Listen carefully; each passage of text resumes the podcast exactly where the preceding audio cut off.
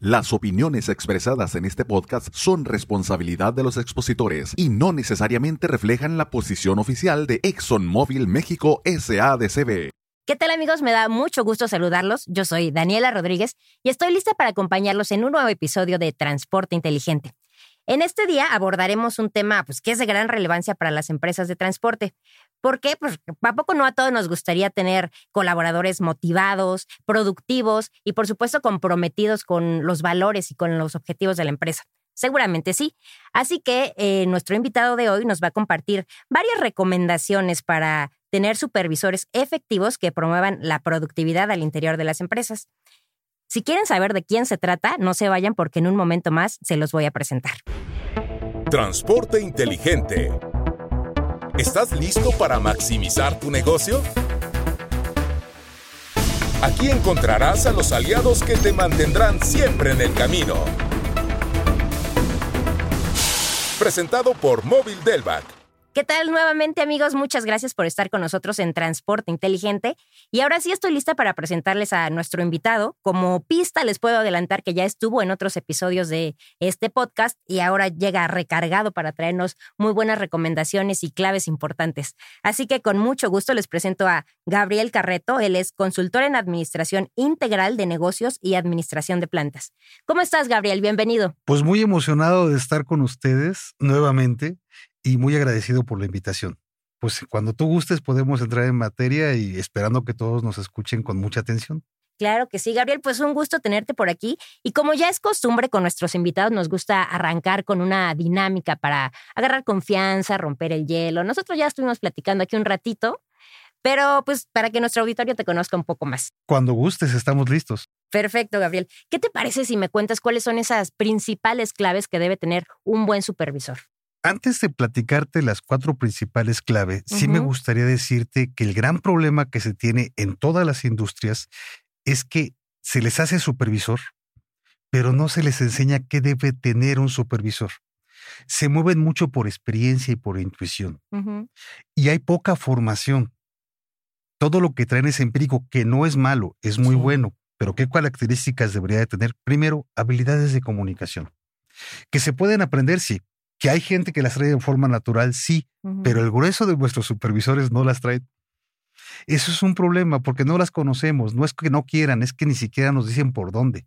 Vamos improvisando y vamos aprendiendo en el camino. A veces nos encontramos buenos jefes que nos pueden ir orientando, pero es complicado. Entonces, primero, habilidades de comunicación. Segundo, empatía. La empatía dicen que es ponerse en el zapato del otro. Pero yo siempre digo es, si a ti te gusta que te escuchen, escucha al otro. Si a ti te gusta que te den visión de hacia dónde vas, pues dale visión al otro. Si a ti te gusta que te dejen hacer las cosas, pues deja hacer las cosas al otro. No olvides cómo aprendiste. Eso se llama no mutilar a la persona que tienes al lado. Porque cuando tú no la escuchas, la vuelves muda. Cuando tú no le demuestras el camino, la vuelves ciega. Y cuando no lo dejas actuar, lo vuelves manco. Si eres empático, vas a evitar estas tres situaciones por lo menos. La otra es la capacidad de delegar. Cuando somos supervisores, queremos que todo salga perfecto. Y si somos tan controladores, yo soy, yo era muy controlador, pues damos seguimiento puntual a todo y vamos uno tras otro, pero no le dejamos trabajar a la gente. No la dejamos que se equivoquen y que aprendan de sus propias experiencias. Y hay que estar acompañando. Se vale delegar con acompañamiento. Y la última es confianza. Pero la confianza no solo surge a nivel de que tú hagas bien tu trabajo. La confianza surge de que tú me digas a mí, Gabriel, si tú fueras, yo fuera tu supervisor, cuáles son tus debilidades. Entonces, a partir de tus debilidades, yo apoyarte. Y eso genera más confianza. Hasta en las relaciones humanas, ¿eh? Hasta en las relaciones de pareja, si alguien dijera cuál es su debilidad y el otro está dispuesto a apoyar, la confianza crece mayor porque estás partiendo de la confianza a partir de tus deficiencias. Lo malo es que luego lo usan en tu contra. Ese es un miedo que todos tienen, sí. pero hay que probarlo. Y todo, yo creo que existe más gente buena que mala. Yo estoy seguro que existe más gente buena que mala. Entonces, a veces por miedo nos detenemos a hacer cosas que nos hacen crecer. Entonces, no, que el miedo no te paralice, que el miedo sea un motivador de avance. Perfecto. Gabriel, pues una vez teniendo claros estos atributos que deben tener los supervisores, cuéntanos, ¿por qué es importante esto de formar eh, supervisores eficientes en una empresa? Mira, porque las empresas siempre están buscando productividad, siempre están buscando eh, nuevas formas de trabajo. Es importante que haya fluidez, porque si no, los dueños o directores siempre van a estar demasiado involucrados en las actividades y ellos también tienen que delegar. ¿Y a quién van a delegar un gerente? Pues a un buen supervisor. Y eso te hace más productivo porque conforme vas avanzando en el escalafón industrial, el supervisor tiene que estar pensando en lo que va a pasar en la semana, su equipo en lo que va a pasar diario, el gerente en lo que va a pasar en el mes y el director en lo que va a pasar en el año. Y entonces todos haciendo a su medida lo que tienen que hacer hace que la empresa sea más productiva y eficiente, que ahorita el mercado lo demanda. Actualmente las cosas las quieren para ayer, no para hoy. Oye, Gabriel, y para un supervisor que apenas empieza a familiarizarse con este cargo, ¿qué podrías tú recomendarle para que haga muy bien su trabajo? Primero que nada, tiene que autoconocerse. Saber cuáles son sus limitaciones y trabajar con ellas y potencializar sus fortalezas. Fíjate qué interesante. Normalmente a la gente cuando se le hace una evaluación de desempeño, se le dice, esto está muy mal, arréglalo. Pero no se le potencializa lo que hace bien, que eso es lo que haría que su crecimiento fuera exponencial. Eso es lo que hace que la gente crece. Partir de lo que hago bien. Tengo que atender lo que hago mal, está bien, pero tienes que ser muy honesto contigo. Porque le puedes engañar al mundo, pero no te engañes a ti mismo. Tú sabes cuáles son tus deficiencias y sabes cuáles son tus fortalezas. Y si no lo sabes, hay un ejercicio muy sencillo. Ve con tu familia, con alguien de confianza, un buen amigo, incluso un trabajador que le tengas confianza y pregúntale, oye, ¿cuáles son tres características que te gustan de mí como tu jefe o como tu supervisor? Esas tres características que te diga, solamente enfocado a lo que le gusta, a lo positivo, son tus fortalezas. Y tú le devuelves a la persona que te está apoyando con este ejercicio tres fortalezas que tú estás detectando de ella. Esto es un ejercicio meramente honesto, es muy positivista y aparte hace que la gente crea en sí misma, porque empieza a detectar cosas que ni se imaginaba que a lo mejor los otros sí ven.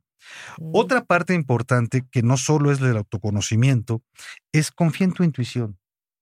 Tu intuición has ganado durante años, a punta de golpes, con tu experiencia.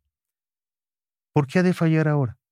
Cuando damos formación o la gente se mete en este tipo de formaciones, de formaciones, ¿eh? no de, formaciones, de formaciones, generalmente los instructores tienden a decir, lo estás haciendo muy mal o esto no, y la gente sale verdaderamente, a veces hasta deprimida. No, pues deprimida. Es una cosa terrible. Y no, no tienes que partir de que lo estás haciendo bien. Nuestra obligación como formadores es decirle que lo estás haciendo bien, que no dejes su intuición a un lado. Oye, tantos años de experiencia, lo que te has costado, el trabajo arduo que te está costando hacer esto, y lo vas a votar, estarías muy mal. Eso es oro puro, son pepitas de oro. Entonces yo creo que esa parte es bien importante. Y aplicar lo que vayas aprendiendo en el conocimiento. Otro problema serio, la gente sí se llega a formar, pero llega con el entusiasmo después de la formación y empieza a trabajar y conforme va pasando el tiempo se va diluyendo y vuelven a sus viejas costumbres. Esto es algo totalmente normal. La gente tiene hábitos que va a sustentar, le van a costar trabajo hacer y cambiarlos. Ok. Porque es más cómodo trabajar sobre lo que conocemos. Sí. Puedes ir mejorando, ir puliendo la versión de cada puliendo todo, sí, perdón, adelante. Oye, Gabriel, y justamente con este ejercicio que nos comentabas, a ver, ¿cómo le hacemos para que sea realmente efectivo? Le, pregunto nada más a mi mejor amigo, le pregunto a, a varias eh, personas, saco un promedio de las respuestas que me den o cómo le hacemos. Yo lo haría con una persona. Solo una persona. Si quieres, o sea, puedes hacerlo con tres o cuatro y a lo mejor pues, vas obteniendo un resultado interesante. Pero si estás aprendiendo algo, eh, no lo hagas en masivo. Hazlo en corto. Es más, eso mismo pasa en las empresas, en los transportes. Si tú quieres que verdaderamente un sistema adecuado de supervisión en transportistas funcione, empieza con el que te dé más confianza, no quieras generalizarlo. Porque luego te dicen, vamos a hacerlo así por decreto. ¿Y qué crees? No funciona. Pero si lo estás monitoreando con uno, ese uno te puede ir diciendo cuáles son los problemas que hay, cómo los vas afrontando, y si ese uno que tú escogiste es el mejor y aparte hay confianza, Imagínate la retroalimentación que pueda haber cuando ya cuando se lo quieras transmitir a los demás, ya sabes las respuestas. Ya sabes a lo que se van a enfrentar porque lo enfrentaste con tu equipo. Está bueno, ¿verdad? Está bien, siempre está bueno siempre piensa en un pilotaje, siempre piensa en pequeño para ir escalándolo. No lo quieran poner por decreto, no funciona así la administración. Muy buena recomendación. Gabriel, y al principio nos hacía referencia a la importancia de una buena comunicación en la vida, ¿no? Definitivamente, pero en los supervisores aún más. Cuéntanos cómo ayuda esta buena comunicación para transmitir pues todo lo, lo que deben compartirle a, a los colaboradores. Primero, dices bien compartir, y el compartir es bidireccional. Una buena parte de la comunicación es saber explicar claramente hacia dónde vas. Si no explicas claramente cuál es el camino, es comprar un boleto de camión a cualquier parte. Es saber expresar lo que necesitas, hacia dónde vamos. Esta semana el objetivo es este. Y entonces, pues todos vamos por el mismo objetivo. Y no tener un objetivo claro es comprar un boleto de camión a cualquier parte, hablando en términos de transporte. Pero si lo haces así, está perfecto. Segunda, escuchar. Oigan, vamos a llegar hasta aquí. Este es el objetivo de esta semana. ¿Qué fortalezas tenemos para lograrlo y qué debilidades tenemos para lograrlo? Y entonces complementas con el equipo. Y entonces esa parte de retroalimentación y saber escuchar fortalece muchísimo todo lo que estás haciendo, porque sabes por dónde atacar. Claro. Si aparecen debilidades que el equipo no pueda cubrir, pues buscaremos de alguna manera en equipo sacarlas. Pero si alguien está fuerte en una parte y el otro está débil, pues se pueden apoyar. O sea, el saber escuchar es bien importante, por eso la comunicación es bidireccional. Si tú no involucras a tu gente, nunca se va a hacer partícipe de lo que estás haciendo. Involucrar tiene que ver con una cosa que yo le llamo la teoría de los huevos del con jamón. E, es un, eso lo escuché hace muchos años, no es propio, pero me lo, me lo voy a adjudicar por hoy nada más. Muy bien. Eh, por ejemplo, los huevos con jamón. La gallina participó, puso los huevos. El cerdo se involucró, dejó hasta la pierna, dejó hasta la piel, dejó hasta la carne. ¿Sí me explico? Sí. Supervisores tienen que involucrarse. Involúcrate con tu personal, escuchándolos y dándoles una dirección adecuada. Esos son los dos primeros principios básicos de una buena supervisión. Perfecto. Gabriel, e involucrarse más allá de lo laboral también está bien. O sea, me refiero a que puede tener un problema o tal vez no está dando su máximo rendimiento por algo. ¿Eso es válido? Es válido si tienes las habilidades para manejar cuestiones personales. Normalmente lo que yo recomiendo es que si tiene la necesidad, el solo con escucharlo, o sea, tiene una bronca personal, solo con escucharlo ayuda mucho Claro. A que él se desahogue. Ya con sentirse un poquito desahogado. Trata de no dar consejos si no tienes la habilidad o la experiencia para darlos. Porque luego nos podemos meter en una bronca peor y decirte, es que tú me dijiste. No, con escuchar a veces es suficiente. Y si tienes el potencial para dar una respuesta adecuada, dala.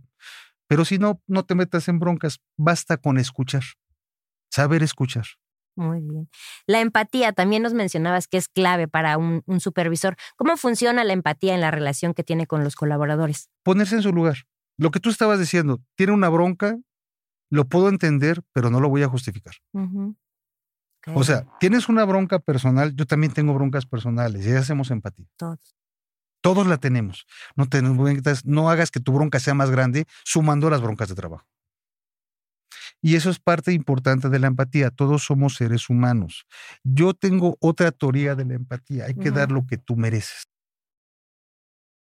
Es decir, si yo tengo que llamarle la atención a alguien, yo uso una cosa que se llama la teoría de los tacos de suadero. Los tacos de suadero, cuando yo era muy joven, este, mi madre, eh, mi madre nos daba, nos llevaba a comprar tacos de suadero porque no había mucho recurso en la casa. Era comer tacos de suadero afuera del metro San Cosme. Pero cuando había tacos de suadero era una buena noticia. Así fue cuando yo era niño, que alguna vez fui niño, no siempre estuve así. Eh, y esta parte se volvió una buena noticia. Hasta la fecha como estos tacos de suadero. No voy a dar recomendaciones específicas porque si no se van a ir a comprarlos. Y me como 10 tacos de suadero cada tres meses con dos de tripa bien doradita porque la tripa tiene que estar doradita. Y con su cilantro, su cebolla y su salsa. Y un refresco rojito que no sé por qué razón solamente ahí sabe perfecto.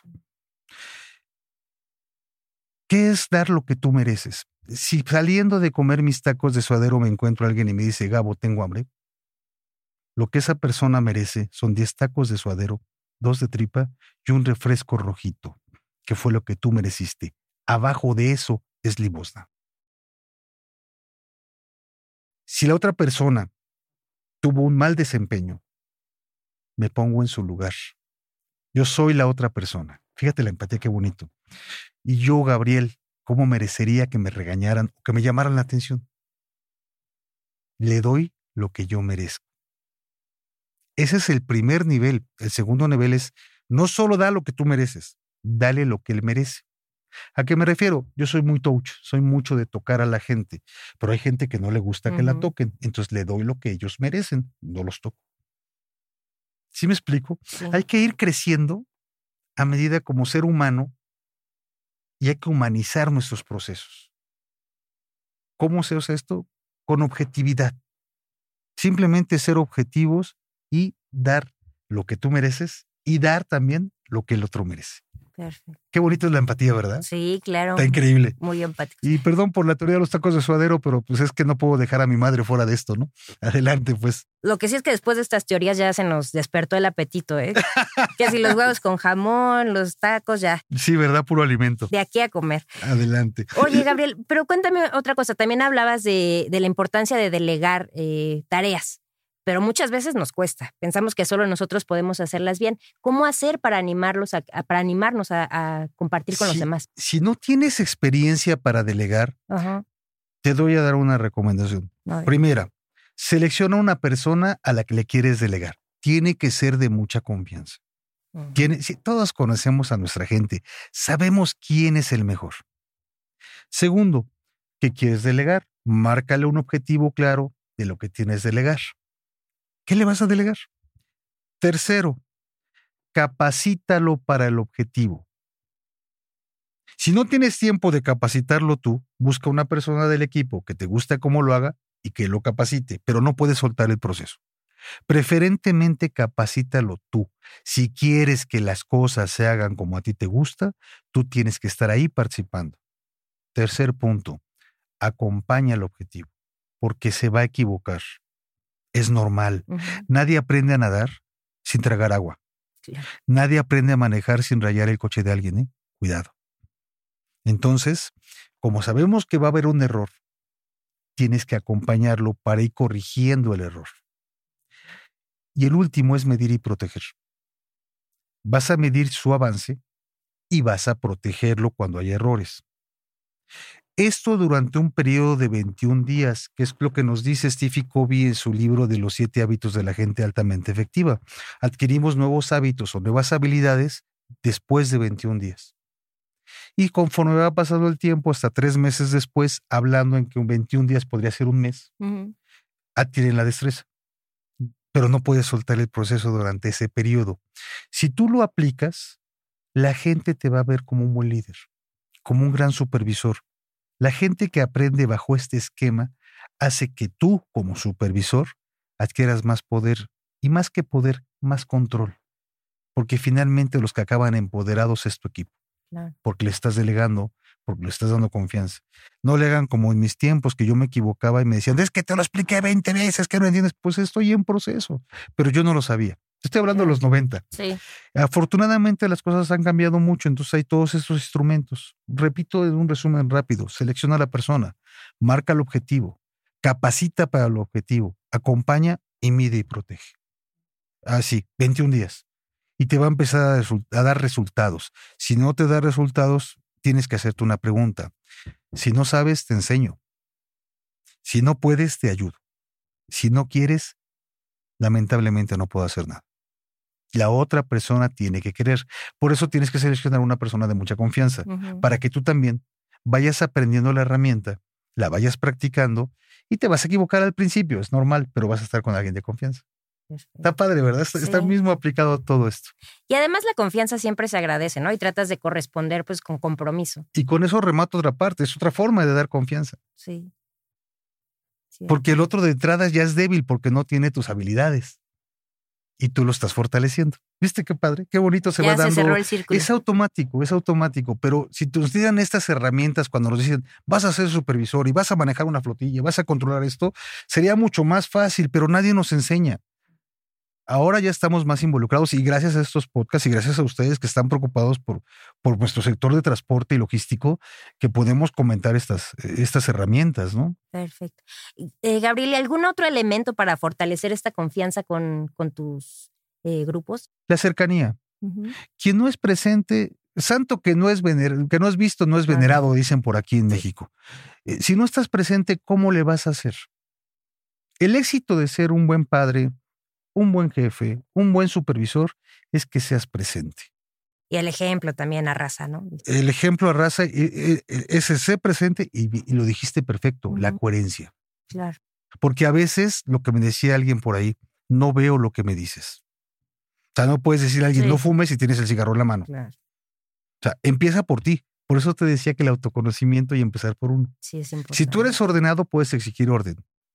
Si tú eres puntual, puedes exigir puntualidad pero no vas a poder exigir algo que tú no tengas. ¿eh? Entonces, si empiezas, te vuelves coherente, das confianza y acompañas, estás presente. Un buen padre es aquel que está presente. Hay personas que su papá se fue, es muy común aquí en México, y les preguntas, ¿y cómo era tu papá o qué opinas de tu papá? Pues no estuvo, ¿qué puedo opinar? Pero este, puede opinar de su mamá y dice, se equivocó, pero, pero es excelente, porque estuvo ahí. El estar ahí, supervisor, te va a obligar o inevitablemente te vas a equivocar, pero lo valioso es que estés. Gabriel, y ahora a, manera de resumen de todo esto que nos has comentado, ¿cuáles dirías que son esos principales consejos que tú podrías darle a los supervisores para realizar su función al, al puro centavo? Pues primero el autoconocimiento.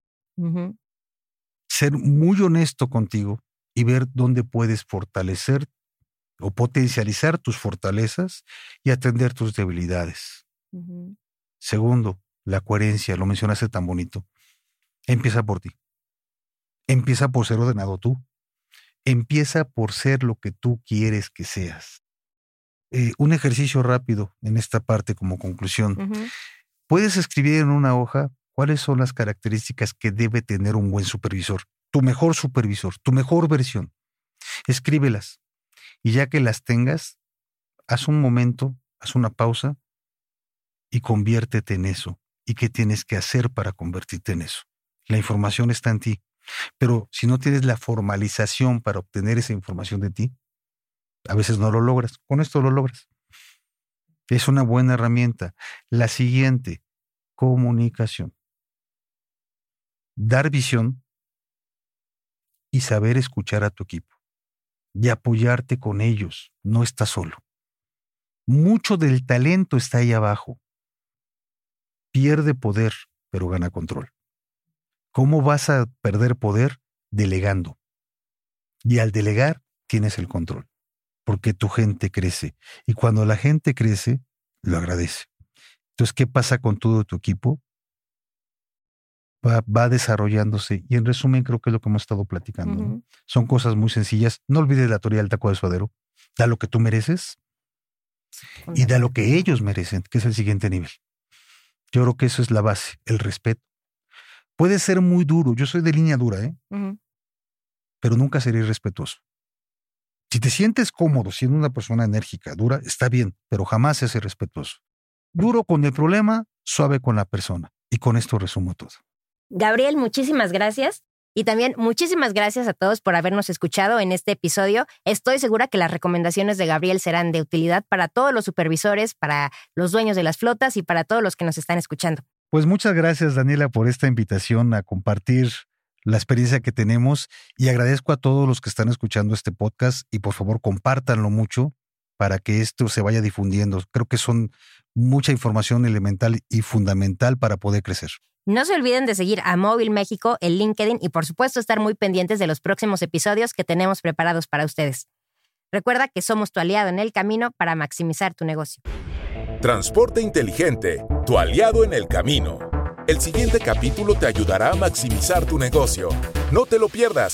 Síguenos en Spotify y recibe las notificaciones para que escuches los nuevos episodios. Presentado por Móvil Delvac. Para conocer más beneficios que los productos y servicios móvil tienen para tu flota, contacta a tu distribuidor más cercano.